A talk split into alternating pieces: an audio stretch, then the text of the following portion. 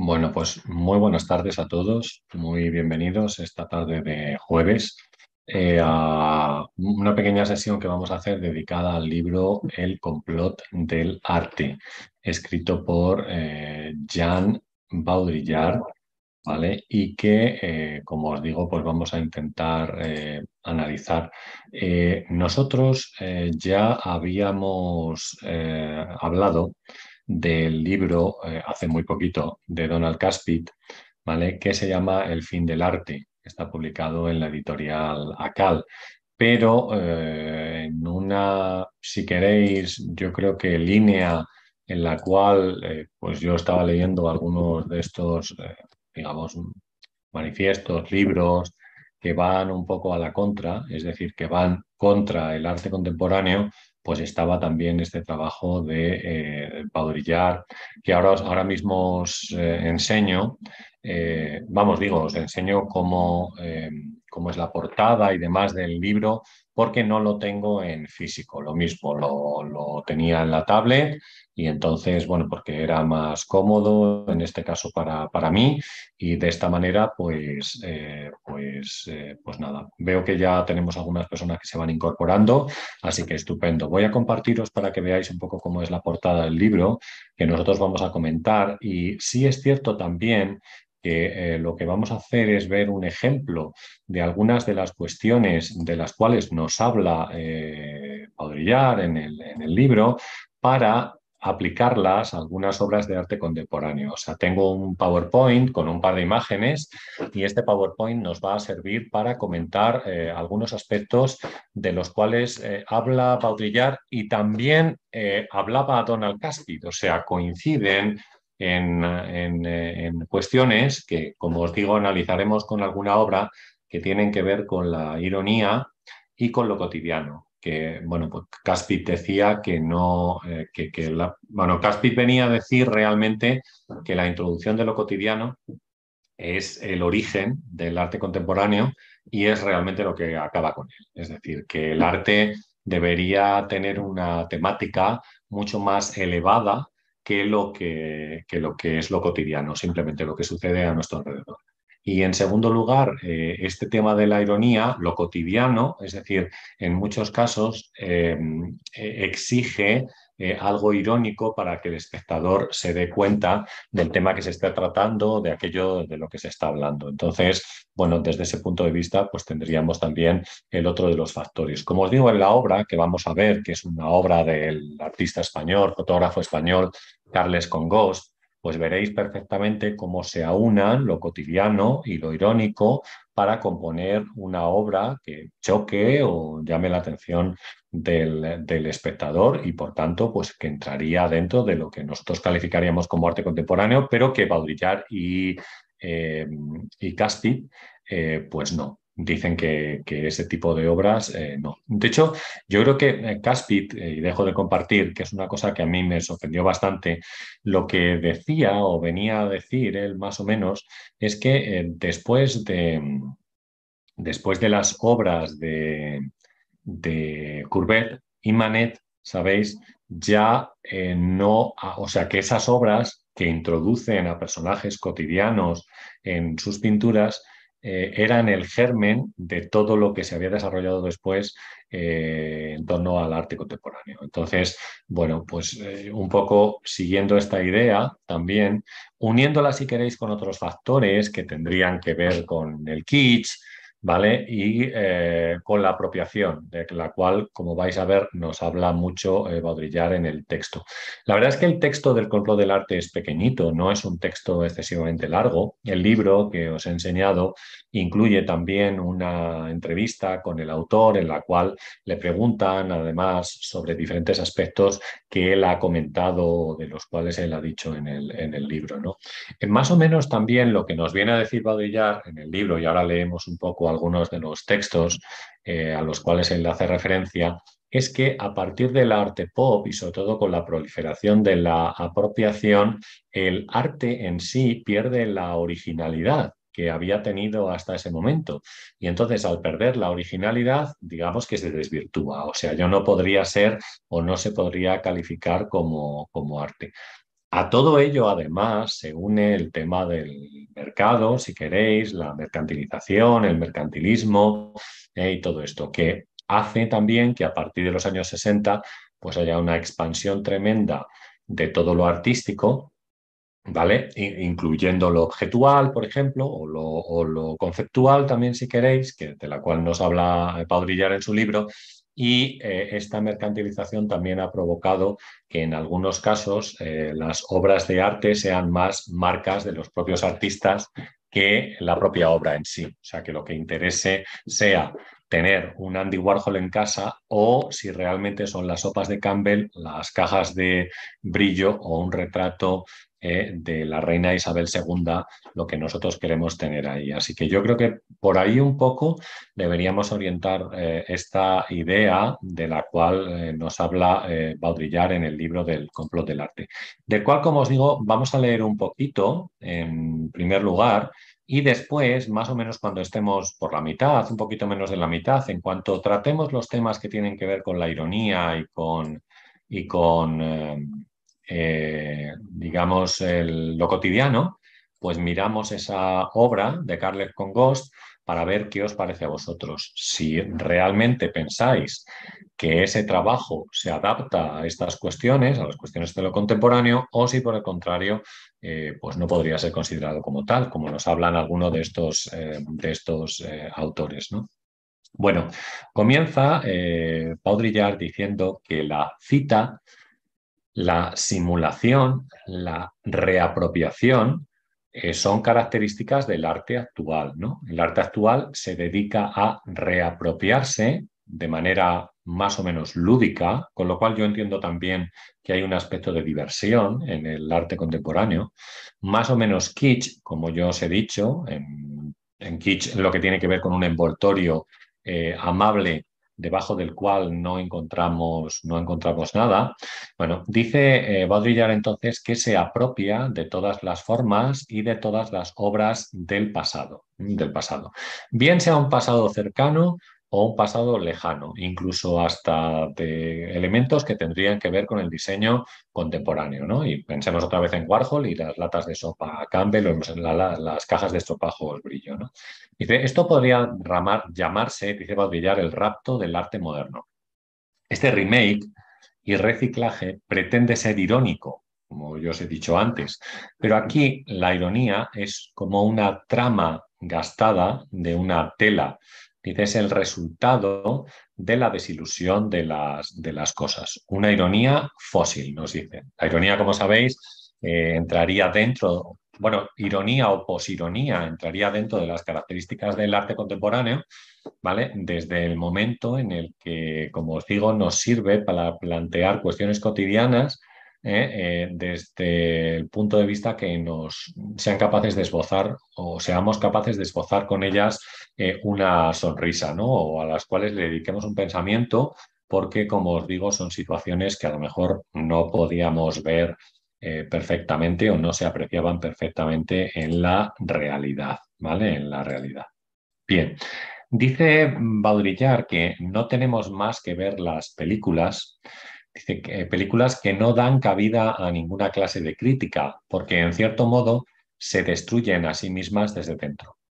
Son situaciones prolijas, ¿no? Que cargan el hábito del cine con la excrescencia eh, interna cancerosa de su propia técnica, de su propia escenografía, de su propia cultura cinematográfica. Sí es verdad, y yo creo que esto yo lo he criticado varias veces también aquí en el canal, o por lo menos he hablado de ello, que en muchas situaciones o en muchos aspectos el cine actual no tiene nada que decir, ¿sabéis? Es simplemente un mero espectáculo para el entretenimiento del público. Indudablemente vamos al cine a entretenernos, ¿no? Pero la película quizás no tiene el más mínimo mensaje o el mensaje se puede reducir a una línea o dos líneas, como mucho, ¿no? Quiero decir, el mensaje y el argumento de la película. El resto del tiempo son acciones, si queréis, eh, persecuciones, eh, disparos eh, y todo tipo de cuestiones que, que no aportan nada más que estar sorprendidos en la silla durante las dos horas que dura la película o algo, o algo menos. ¿no? Así que yo creo que eh, por ahí es un poco la idea que nos da eh, Baudrillard también eh, de, que, de que no existe crítica para cierto tipo de películas de, de, superhéroes, si queréis, o de acción extrema o todo ese tipo, ¿no? O sea que eso es. Dice, vamos cada vez más hacia la alta definición, es decir, hacia la perfección inútil de la imagen, nos dice Baudrillard que entonces ya no es una imagen, la fuerza mm, eh, que lo produce, sabéis, es el tiempo real. Dice, cuanto más nos acercamos a la definición absoluta, a la perfección realista de la imagen, más esta imagen pierde su potencia de ilusión. O sea, da la impresión de que la imagen debería estar maquillada, retocada, aunque sea de reutilizada, eh, para, para, adquirir un estatus eh, para, para, nosotros. ¿no? Una imagen es justamente una abstracción del mundo en dos dimensiones, eso nos dice Padrillar. Es lo que quita una dimensión al mundo real e inaugura, perdón, inaugura de este modo la potencia de la ilusión. Eh, la virtualidad, en cambio, al hacernos entrar en la imagen, al recrear la imagen realista en tres dimensiones, destruye lo que sería la ilusión original que esa tenía, de la El arte nunca es el reflejo mecánico de las condiciones positivas o negativas del mundo, nos dice Baudrillard, es su ilusión exacerbada. Es decir, como si el arte tuviera que ser una máquina de creación ilusoria de cuestiones que en realidad sabemos que no son reales, ¿vale? pero que nos hacen, digamos, evadirnos o pensar un poco sobre lo que allí se nos plantea. Dice que esa ilusión exacerbada sería un espejo hiperbólico de lo que está sucediendo delante de nosotros, pero que no somos capaces de darnos cuenta. En un mundo consagrado a la indiferencia, el arte no puede más que acrecentarla, dice Baudrillard, girar alrededor del vacío de la imagen de un objeto que ya ni siquiera es tal, o sea, que no es objeto, ¿eh? que no es objeto. La abstracción, la pintura abstracta, fue la gran aventura del arte moderno. En su fase irruptiva, primitiva, original, ya fuese expresionista o geométrica, formaba parte todavía de una historia erótica de la pintura, de una reconstrucción de la representación, ¿eh? y, que nos intentaba hacer adivinar dónde estaba el objeto. ¿no? Dice, algo que matizar ¿eh? del objeto. El sujeto de la pintura se aventuraba hacia los confines de su propia desaparición, que lo que representa en muchos casos la pintura abstracta es el objeto. Dice, pero las formas múltiples de las obras contemporáneas están más allá de la peripecia revolucionaria.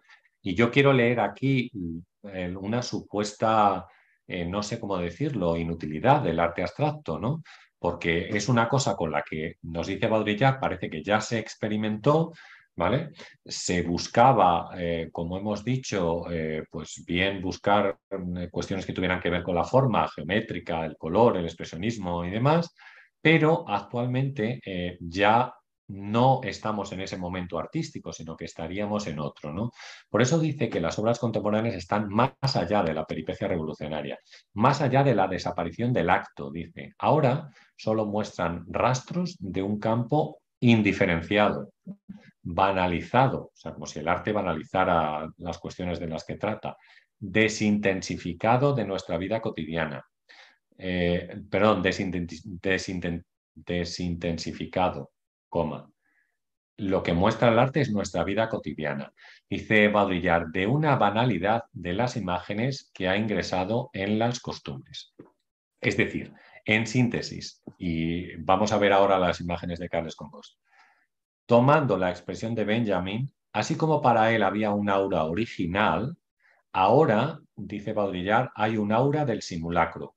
Hay una simulación auténtica y una simulación inauténtica. Vale, voy a compartir con vosotros entonces este hola a todos, ¿vale? Luego, luego os leo, si queréis, si dejáis algún comentario, por lo menos eh, os saludo. Vamos a compartir este PowerPoint, como bueno, este PowerPoint, estas imágenes que he colocado aquí. Las obras que vamos a ver son de un artista español que se llama Carles Congost, ¿vale? Las obras creo que son del año 2004 y el título es una serie, ¿vale? Que se llama The Revolutionary. Entonces, vamos a ver la imagen, que sería esta, es una fotografía, ¿vale? Pero eh, quiero que nos fijemos en los, en los aspectos que esta imagen tendría o qué aspectos incluiría esta imagen que tuvieran que ver con lo irónico, en primer lugar, y con lo cotidiano en segundo lugar, porque decimos que son aspectos, tanto que Donald Caspit como Baudrillard se refieren como característicos del, del arte contemporáneo. Cotidiano, venga, pues tenemos un grupo de chavales, como veis aquí, que han comprado unas eh, hamburguesas y bebidas en el McDonald's y que han ido a un parque cercano, posiblemente, para eh, comerlas, ¿vale? Para comerlas o pasar el rato. Estos chavales que posiblemente habían estado haciendo skate, aquí lo veis, porque vemos esta, esta digamos, este patinete que tienen, que tienen allí y que, como he dicho, pues en un momento ya de descanso han comprado algo de comida y se van a comerla a un parque eh, cercano. Lo que pasa es que eh, junto a esta figura que podría representar perfectamente lo que es lo cotidiano, ¿vale? Lo cotidiano, aparece lo irónico. Y lo irónico es el personaje que nosotros tenemos en medio. ¿eh? Este personaje que parece un poco Gandalf del Señor de los Anillos, lo veis ahí con esa melena blanca y esa barba blanca, que también aparece con ellos comiendo una hamburguesa. Ahora, lo que nosotros debemos pensar, y aquí estaría la ilusión, lo ilusorio de la obra, es si este personaje es un indigente que vive en el parque y que pasa allí la, eh, la noche, ¿vale? Incluso a lo mejor alguno de los elementos que aparecen por aquí, como este paraguas, es suyo. O si el personaje este acaba de aparecer, es decir, es como una aparición ¿eh? que, se ha, ah, que se ha revelado de repente y que se ha sentado con estos chavales para compartir con ellos la comida. A esta idea de la aparición, a esta ilusión, a este ilusorio, nos ayuda, digamos, toda esta nube, si queréis, iluminada, que de niebla que aparece ahí o de humo que aparece ahí alrededor y que eh, quizás es el lugar del que ha salido este, este indigente o este personaje eh, que va a compartir la comida cena con, eh, con, estos chicos que, están, que están por aquí. Además, un poco la cara de trascendencia que tiene él mirando así al cielo de esa manera tan llamativa, si queréis, pues nos ayuda también a pensar en, o a tener esa idea de ilusión o a cuestionarnos realmente, como decimos, quién es el personaje que aparece en este, en este lugar. ¿no? La suciedad que tenemos, las patatas fritas tiradas por el suelo, algunos de los restos de la bebida, como veis, las cajas que envuelven las hamburguesas, pues no dejan, parte, no dejan de formar parte de algo que nosotros podemos observar cada día. Y es que hay gente muy guarra ¿eh? entre otras cosas, que no recoge, ¿vale? O que hace lo menos posible por eh, dejar su suciedad por, por, todas partes, a pesar de que saben que no deberían hacerlo. Pero bueno, eh, digo yo que la gente tendrá cierta educación en este aspecto, pero jorobar a los demás, o todos los que tienen que recoger, es algo muy típico, sobre todo en este país, con lo cual pues no nos parece nada extraño, sino que entraría dentro de lo cotidiano, cotidiano en la forma de vestir, por ejemplo, ¿vale? Y demás. Fijaros cómo algunos de los personajes están mirando también. Por ejemplo, este personaje que mira al Gandalf que tenemos aquí, como decimos, o este otro que mira un poco hacia el infinito, así como sorprendido por lo que acaba de pasar o acaba de suceder, si es que en realidad ha sucedido eh, alguna cosa, ¿eh? ha sucedido alguna cosa. Como os digo, esto forma parte de una serie. A mí mm, realmente esta fotografía me parece determinante para ver lo cotidiano y lo irónico al mismo tiempo.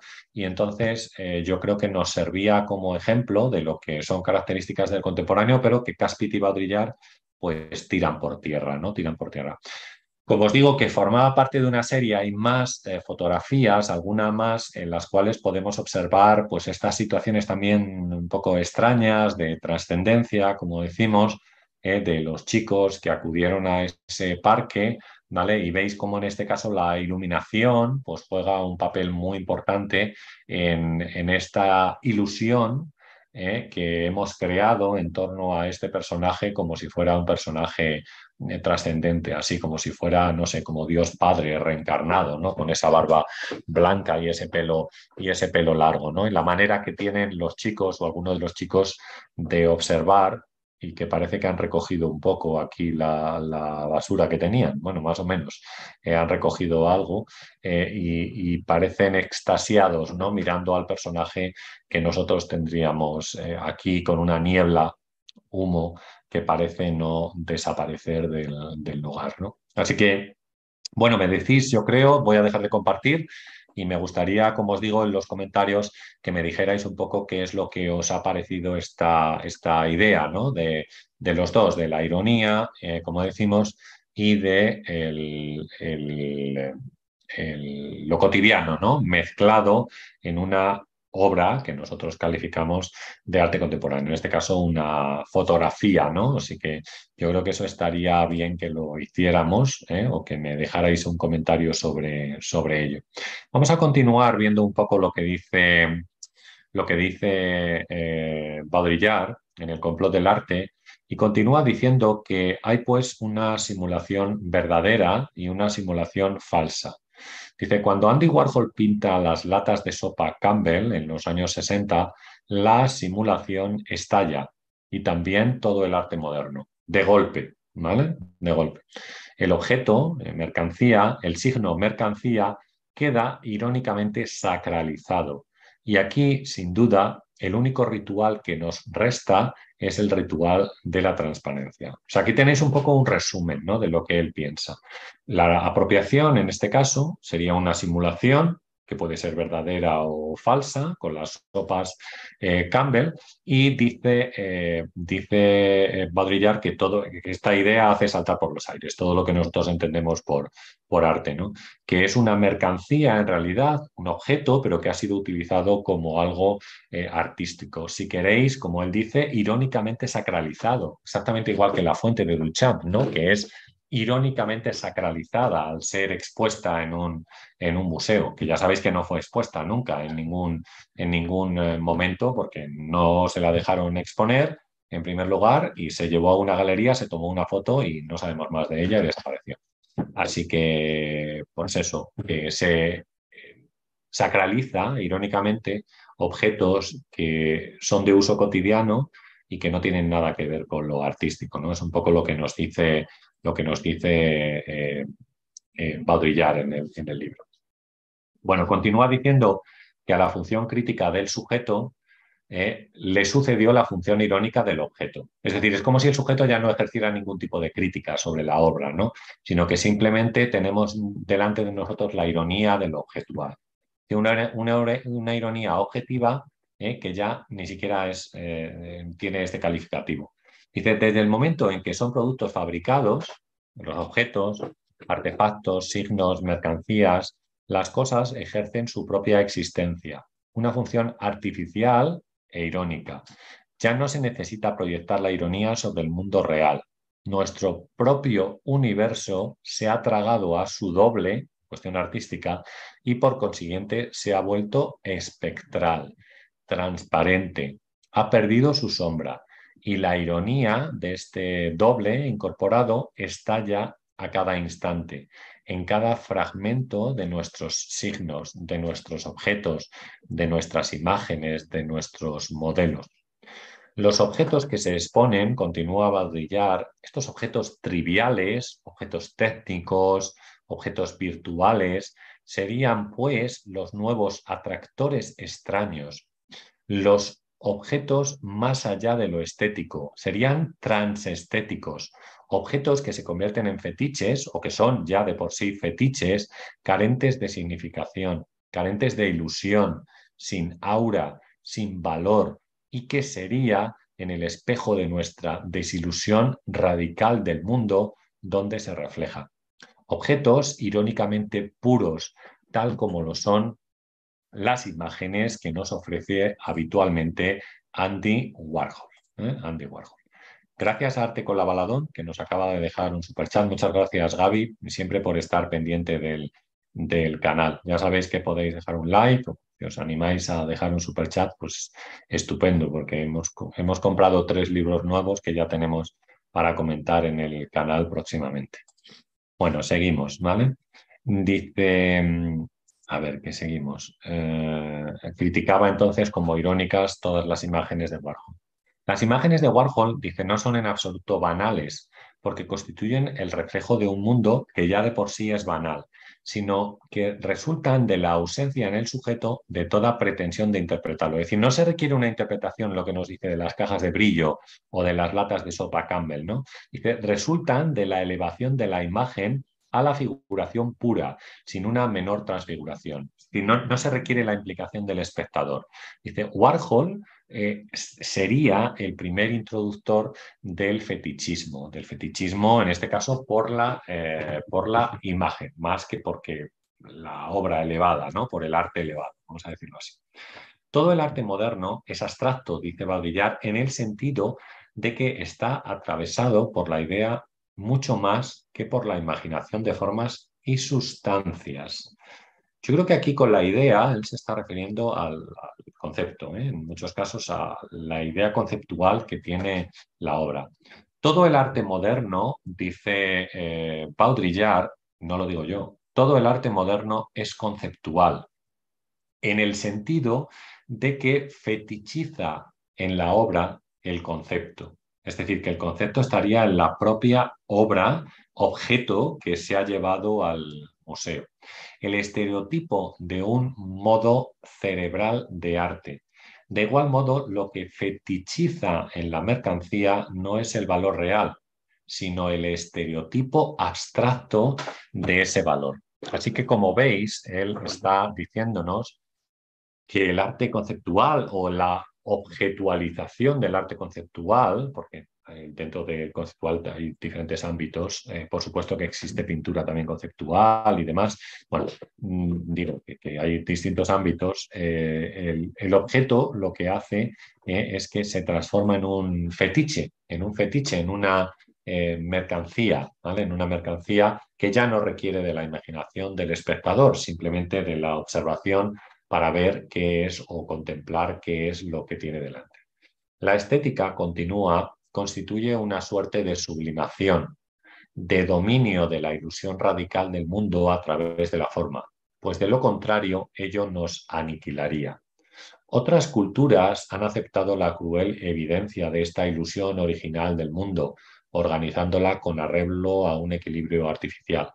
Nosotros, las culturas modernas, ya no creemos en, esa ilusión del mundo, sino en su realidad y hemos elegido mitigar los estragos de la ilusión mediante esa forma culta y dócil del simulacro, apropiación, que es la forma estética. ¿eh? Eso, es lo que nos, eso es lo que nos dice.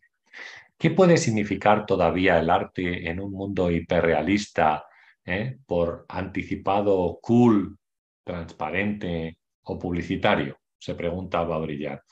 Como no sea lanzarnos un guiño paradójico de la realidad, riéndose de sí misma bajo su forma más hiperrealista, es decir, el del arte riéndose de sí mismo y de su propia desaparición bajo su forma más artificial, que es la ironía.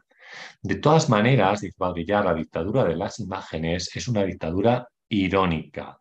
La ironía también forma parte del complot del arte. El arte es una forma, bueno, ahora sigo, pero es que fijaros que eh, ayer por la tarde, esta mañana, eh, estuve escribiendo guion del próximo vídeo editado y el próximo vídeo editado es sobre la ironía en el arte contemporáneo. Arte e ironía o ironía en lo contemporáneo será el título. Así que vamos a hablar de la ironía tratando de definir lo que es la ironía y cómo aplicar o cómo se aplica la ironía en muchos casos al arte contemporáneo. Eso vídeo para el próximo, para el próximo lunes. ¿no? Bueno, seguimos. El arte es una forma. Una forma es algo que no tiene exactamente historia, pero tiene un destino. Ha habido un destino del arte.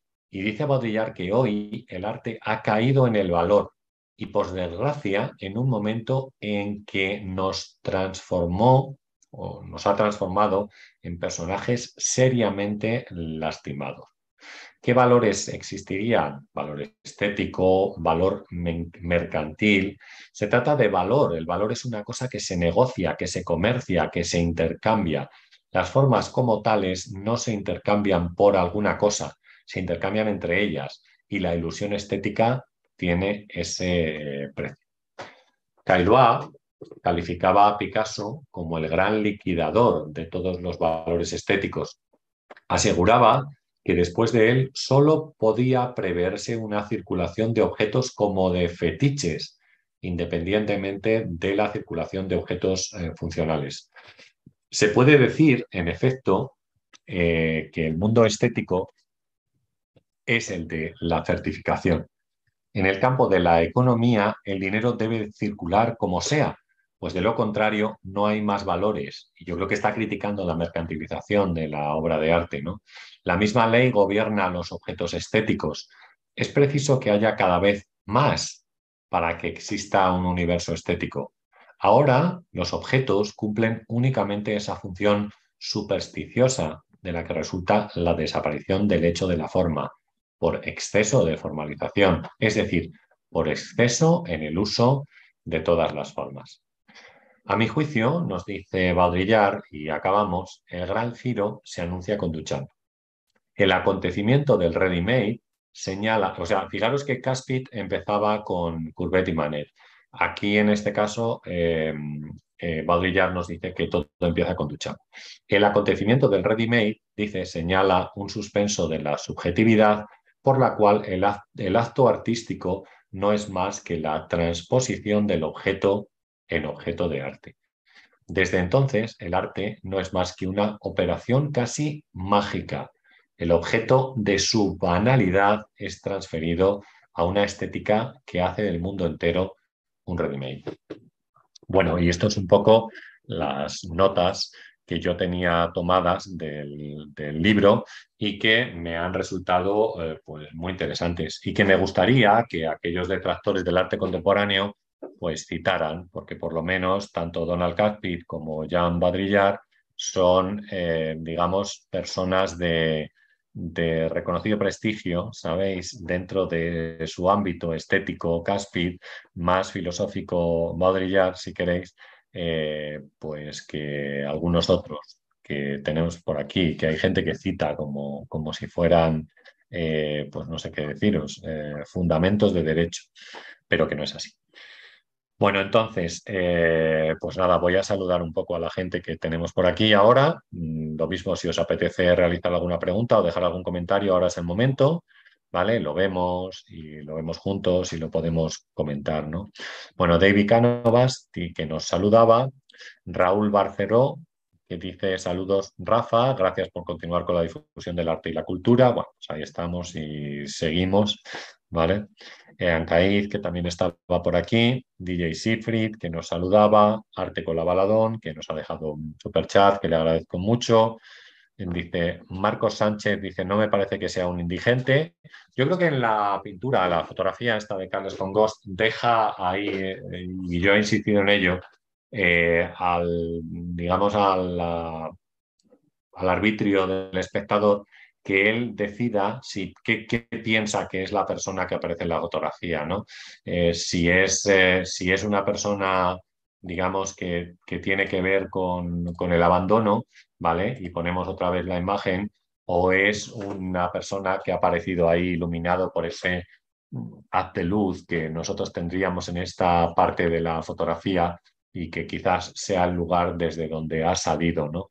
Pero vamos, me interesaba más el poner el foco eh, tanto en esos, en esos, dos aspectos que critica Baudrillard y que nosotros observamos, es verdad, es cierto, en muchas obras de arte contemporáneo. En este caso no tiene que ver con lo objetual, sino que tiene que ver, hemos dicho, con lo cotidiano, por lo que están realizando los chavales y por lo irónico, ¿no? por el personaje que ha aparecido en medio de, en medio de ellos. ¿no? Así que yo creo que por ahí sería un poco lo que, lo que queríamos ver en, en estas imágenes. ¿no? Dice Marcos Sánchez, dice, ni ellos son skaters.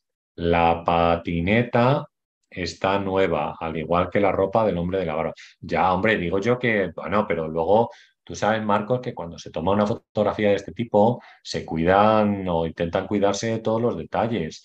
Eh, por eso yo creo que lo que hacen, esto es como las fotos de Erwin Olaf, que también es una persona que cuida todos los detalles en sus fotografías. Entonces, bueno, oye, luego cuando lo hemos visto de pie, pues parecía que los pantalones no eran muy allá, pero bueno, intentan mm, vender la foto, digamos, de la manera más bonita que puedan, ¿no? O sea que mm, él dice Marco Sánchez que él diría que es publicidad de modas, pero lo dudo. Eh, pues no sé, yo ya te digo, este es un artista eh, y, demás. Aquí están ahí demostrándome que parece que sabe inglés o que por lo menos lo está, eh, lo está estudiando, ¿no? What are you doing right? Bueno, el right sobra, yo creo. Es what are you doing solo. O how. Más, más se pregunta how are you doing. Es para preguntar, how are you doing es para preguntar cómo estás, en realidad, ¿no? What are you doing es qué estás haciendo. Y right ¿Será ahora o bien? No sé, esa, esa cuestión me parece que no está bien puesta. Dice, I'm going to James' house to eat pizza and watch a movie. Vale, y será to watch a movie, ¿no? Yo creo. Eh, ¿Do you want to come? Pues la verdad es que no puedo ir a Elche ahora mismo, eh, porque primero porque me pilla lejísimos y después, eh, y después porque a ver cómo vuelvo yo luego. Bueno, David Canovas dice que si le gusta una, un personaje impronunciable con un montón de letras, dice, me recuerda al Señor de los Anillos. La verdad es que sí, yo creo que se parece un poco a Gandalf, eso he dicho yo eh, antes, ¿no? Eh, así, bueno, Alquime, que también nos saludaba, pues muy buenas y gracias por estar por aquí, como siempre. Eh, o sea que eso es. Venga, seguimos viendo algunos de los comentarios y ya me vais me vais diciendo. Mm, a ver, ¿qué más? Damián Pablo Díaz, Rafael, dice acá sin saber mucho, tratando de saber más. Muy bien. El arte, en principio principal, era la identificación e identidad del grupo. Eh, sí, yo creo que eh, el arte en sí, al principio, lo que nosotros consideramos artístico, tiene cierta fetichización también o aprehensión ¿no? de, de cuestiones que para algunos personajes pues tuvieran que ver con lo religioso, eh, o bien con la comida, o bien con otras cuestiones que podrían ser importantes, maternidad, o cuestiones que podrían ser importantes para, para ellos, ¿no? Luego, pues por supuesto que la idea ha ido cambiando. Digo, siempre que califiquemos, califiquemos esas obras como artísticas, ¿no? Bueno, Benito nos saludaba también. Iván Alexis Avelar eh, dice, ¿qué opinas del libro de de simulacro y simulación. Yo he leído un libro que es en realidad simulacro, ¿no? pues lo mismo es este mismo. Eh, pues sí, lo he leído, me resulta interesante también, sí.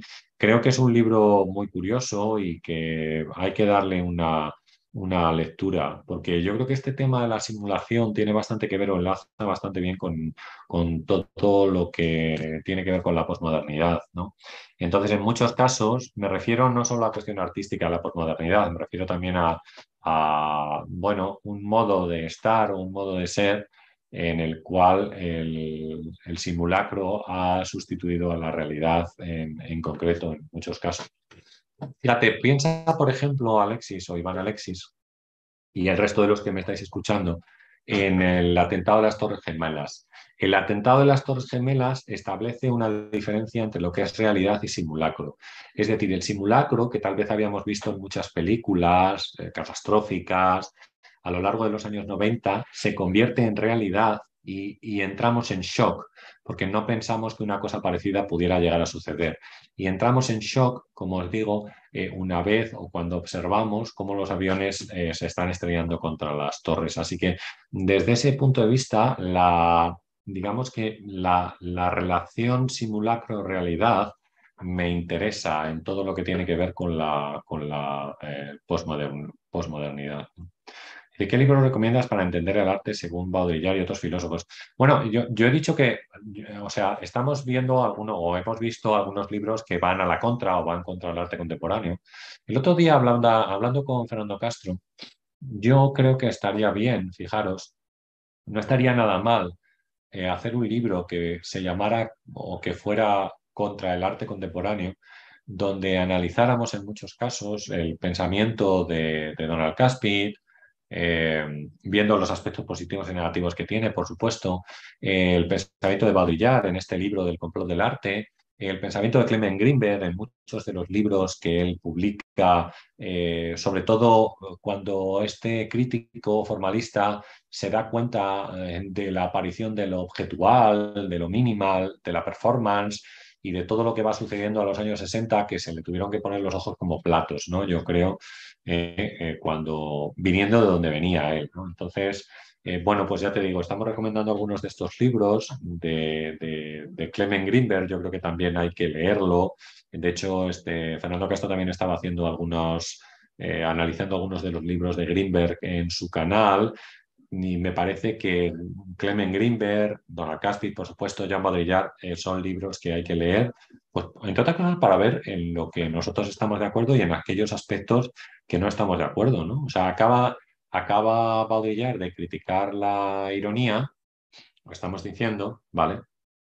Y, eh, y, acabamos de ver obra de arte contemporáneo que incluye la ironía. O sea, eh, en esto estamos, ¿no? Yo creo que, yo creo que por ahí eh, debemos, debemos verlo. Es decir, no es, no es aceptar lo que nos dicen, sino también ser críticos nosotros mismos, cada uno de vosotros, y decir, oye, mira, pues creo que hay demasiada ironía en el arte contemporáneo y que eso en realidad eh, no, no, enlaza muy bien con lo artístico, como nos dice Baudrillard, o a lo mejor sí, la ironía o la posironía, que es una de las características de la metamodernidad, nos sirve, ¿sabéis?, para conectar mejor con los trabajos que podemos observar en diferentes museos. Y alguien ha dejado otro super chat, que es Alquime, y se lo voy a agradecer mucho, ¿eh? así que muchas gracias por, por colaborar con, con este humilde canal, la verdad.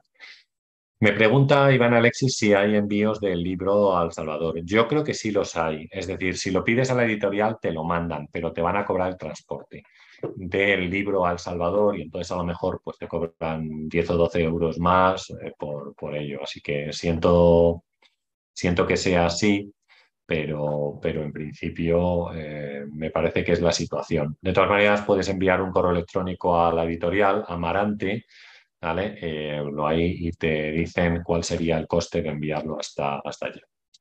Dice, última pregunta, dice análisis. En tu opinión, ¿cuál sería el mejor origen o inicio para comenzar a estudiar arte en general? ¿Desde la prehistoria? Pues mira, depende un poco de lo que, de lo que te guste. Yo creo que, o sea, mm, bien, yo creo que mm, cada movimiento artístico, sobre todo si hablamos de arte occidental, tiene sus propias características y que a lo mejor enlazas mejor con unos que con otros. Así que yo lo que haría eh, sería hacerme con un manual artístico que resuma los estilos. Hay manuales pequeñitos publicados por Alianza Editorial, que pueden ser Historia del Arte 1, Historia del Arte 2, algo así, que son muy baratos y que a lo mejor te pueden incluir características de los movimientos artísticos y a los principales artistas eh, que haya que, que, pueblan la historia, ¿no? Y entonces no es cuestión de ir por uno a uno, sino que es cuestión de tener una visión global y después a lo mejor adentrarte en alguno de los aspectos que más te gusten, ¿no? Es decir, yo creo que hay que tener una visión general, sobre todo controlar en cuestión artística todo lo que tiene que ver con fechas y ciertas características eh, que te lleven a poder identificar eh, qué es lo que tienes delante de ti. Es decir, por ejemplo, que yo entre en la Catedral de Santiago de Compostela, por poner un ejemplo, y sea capaz de decir que es una iglesia románica. ¿Vale? Ya a lo mejor, ahondando más, pues me dé cuenta o me doy cuenta de que pertenece a un modelo de iglesias de peregrinación que se repiten a lo largo del Camino de Santiago en España y en Francia. ¿Vale? Pero bueno, eso ya ampliando, ¿no? Quiero decir que ya y vamos a otras características. Tiene arcos de medio punto, tiene bóvedas de arista, tiene bóvedas de crucería y eso me ayuda a identificar un poco mejor qué es lo que, es eh, ese estilo en, en concreto. Ahora, Depende de lo que te guste, porque claro, si hablamos de pintura, pues estamos en una situación distinta, ¿no? Quiero decir, hay que saber también cómo pintan eh, durante el románico para conocer cuál es la evolución posterior que se va a hacer, porque Giotto introduce los sentimientos, por ejemplo, por qué se introduce eh, la visión del paisaje a la tercera dimensión, eh, principalmente durante el Renacimiento y qué evolución tiene la pintura desde entonces hasta nuestros días. No sé Es una cosa general, es una cuestión de interés. Y si hay interés, yo creo que no es cuestión de empezar por un estilo concreto, sino a lo mejor tener una visión general eh, para después ahondar en aquellos aspectos que más te interesen. ¿no? Así que nada. Oye, David Canovas, que nos ha dejado también un super chat eh, y se lo agradezco muchísimo. Gracias, de verdad por eh, colaborar y por estar ahí también siempre. Bueno, leemos un poquito más sobre, sobre la gente que estaba por aquí. Matías Urbina dice, hola Rafael, dejo mi like y un gran saludo desde Chile. Venga, pues muchísimas gracias. No olvidéis dejar un like, estamos 27 y llevamos solo 18 likes.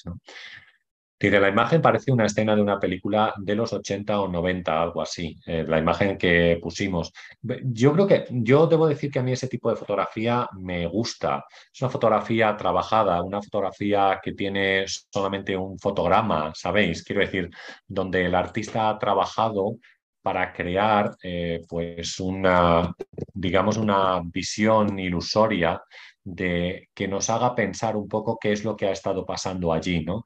Como si fuera una película que hasta que se resume en un solo, en un solo fotograma, ¿sabéis?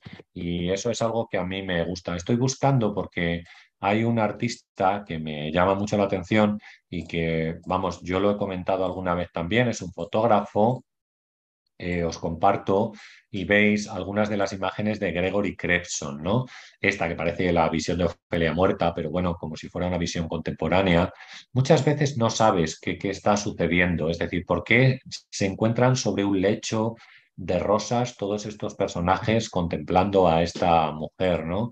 O cuál es la idea de que esta mujer embarazada esté bañándose en una piscina junto a este otro eh, personaje, ¿no? O qué hace esta mujer sobre también es el hecho de, de flores, por qué este personaje se encuentra solo, abatido, con ese color azulado, mientras este otro en la cocina o una mujer quizás tal vez que no lo veo bien, pues está cocinando. A mí este tipo de fotografía eh, me gusta mucho, ¿vale? Me gusta mucho. Ya os he hablado antes de Erwin Olaf, eh, uno de mis favoritos también, y Erwin Olaf trabaja también con una idea eh, similar, ¿sabéis?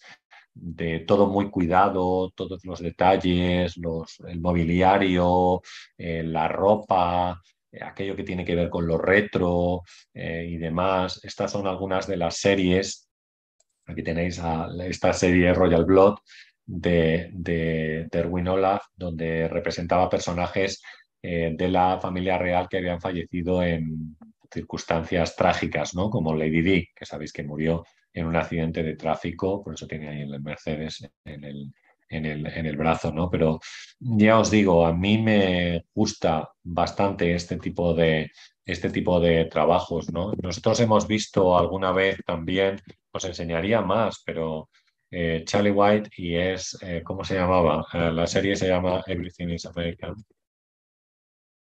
American, la busco y os enseño algo. De todas maneras, Charlie White lo vimos un poco, con este tipo de representaciones, el juicio de, mm, de Tate LaBianca, de las asesinas del matrimonio LaBianca y de Sharon Tate, ¿vale? Ahí tenéis algunas de estas eh, figuras realizadas por este autor, Charlie White, la, fotografía que representa a Kelly Strack, que es una, eh, la saltadora esta que se rompió el tobillo y gracias a ello Estados Unidos ganó la medalla de oro de, los Juegos Olímpicos. ¿vale? Y algunas más eh, que tienen que ver. Bueno, me gusta este tipo de fotografía y debo decir entonces que la, que la fotografía que hace Carles con Ghost también enlaza bastante un poco con, eh, con, con cosas que me gustan, ¿no? O sea que eso es. Bueno, eh, Gonzalo Torné, pues un abrazo. Dice, muy interesante el tema y la exposición que has hecho. Un saludo desde Aranjuez, donde aún no haya... Pero me parece extraño que no haya llegado el libro. Es una cosa bastante rara, porque yo creo que lo envían eh, habitualmente. Es decir, que, por ejemplo, en la librería donde hicimos la presentación no hubo problema y habían distribuido bastantes. Y yo veo también que en Amazon el libro, pues aunque sea poco a poco, se va vendiendo, porque veo los que hay en stock y a veces hay en stock eh, menos, eh, o sea, que va descendiendo el número, con lo cual eso significa que alguno se, ha, se ha vendido. Me parece un poco extraño eso, Gonzalo. No sé qué es lo que puede pasar qué es lo que puede pasar ahí, pero además no es que hayan hecho una segunda edición, porque me dijeron que la primera edición no se había completado de vender todavía, con lo cual hay disponibilidad de libros y no hay ningún problema para adquirirlo. No sé qué sucede, pero, pero bueno. Dice Alquime que Ancaín necesita un poco de largo Cockney. Pues yo creo que a lo mejor sí, no sé, bueno, ya veremos. Buenas tardes. Dice, me interesó mucho cuando mencionas que el autor destaca que el arte contemporáneo está causando su propio complot de destrucción, eso dice él, que es evidente cuando observamos la sublimación de lo banal. Ahora está bien, yo también estoy de acuerdo en eso, pero sí es cierto que había que distinguir lo que no pasa de ser una mera banalidad a lo que sí tiene una voluntad de ser artístico, ¿no? Y entonces eh, yo creo que, deberíamos hacer esa distinción, ¿no? Por supuesto que hay arte banal ahora. Eh, otra cosa es que califiquemos todo lo objetual como banal, por ejemplo, como eh, dice, dice que todo lo irónico sea banal también o que todo lo cotidiano sea banal, en eso coincide con, con Cáspice, como hemos dicho. Vale, Jaus Reilly nos saludaba. A ver, seguimos. Eh, bueno, ahí os René también estaba por aquí con nosotros. Y hablando de diseños de iglesias, la de mi colonia es muy moderna. Literal, es un cuadrado medio raro, pero bueno, pues bien, supongo, claro, ahora se lleva mucho ese tipo de, arquitectura, yo creo también, como muy cuadrada y muy aprovechando los espacios y, demás, ¿no? Los japoneses en eso son bastante buenos. Dice, creo que la ironía y el humor en el arte vende, Baby Cánovas. Yo creo que forman parte intrínseca del arte contemporáneo. O sea, yo lo digo ¿eh? en, mi en el último libro, las características de lo contemporáneo, entra la ironía y la positonía como características de lo, de lo contemporáneo, ¿eh? como, como estas obras que nosotros acabamos de, acabamos de ver. Diego González dice, buenas Rafa, esas fotos recuerdan la alienación de los personajes de los cuadros de Hopper, pues también lo mismo tiene una idea de esa, no sé, individualismo, si queréis, de la sociedad contemporánea, eh, de esa manera, de ese comportamiento que muchas veces eh, nosotros tenemos, ¿no? Dice, te sugiero que busques fotografías de Max Sauco, que no lo conozco, ¿eh? pero, pero bueno, puedo, puedo mirar algunas, ¿vale? A ver qué pasa.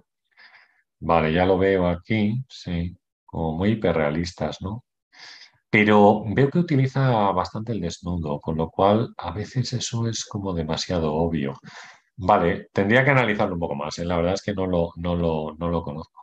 Y Jan Saudek dice, ¿te pueden interesar? Bueno, ahora busco un poco que tengo algo de tiempo y ya, y ya está. Dice, es un estilo de fotografía muy de peli o de serie. Sí, sí, es lo que yo he dicho, un poco como un resumen, ¿no? Sería una, una eh, película, pero en un solo fotograma, ¿no? Entonces esto. Jeff Wall también es una, si queréis, es un crítico que también hizo fotografía y que tiene algunas fotografías que tienen que ver un poco con esta, eh, con esta idea. Y seguro que hay mucha más gente que se dedica a un estilo similar o parecido, ¿no? Si queréis no sé, a veces un poco kitsch, pero me, gusta, digo relamido, pero me gusta, la verdad, que, yo, eh, que tenga conciencia perfectamente de que es una fotografía que está trabajada, ¿no? También, en la cual ha habido un trabajo posterior en todo lo que tiene que ver con ropaje, mobiliario, iluminación y demás. Pero bueno, es así. Bueno, muy bien, pues nada, yo creo que hemos estado casi 55 minutos. Lo vamos a dejar aquí. Eh, os doy las gracias a todos los que os habéis pasado por el, por el vídeo. No olvidéis dejar un like. No olvidéis suscribiros al canal en caso de, que no lo hayáis hecho. No olvidéis tampoco eh, que podéis seguirme en, eh, en, Instagram, en esta dirección que acabo de poner en el chat ahora mismo y que, bueno, pues allí eh, pues comentamos las cosas, ponemos historias y conocéis un poquito más también de la actividad que llevo a cabo fuera del, fuera del, canal. Eh, pues eh, nada más. Nos vemos pronto en un nuevo vídeo, no sé, quizás el lunes, ya os digo. Vamos a hablar de la ironía el lunes como síntoma contemporáneo. Vale, adiós.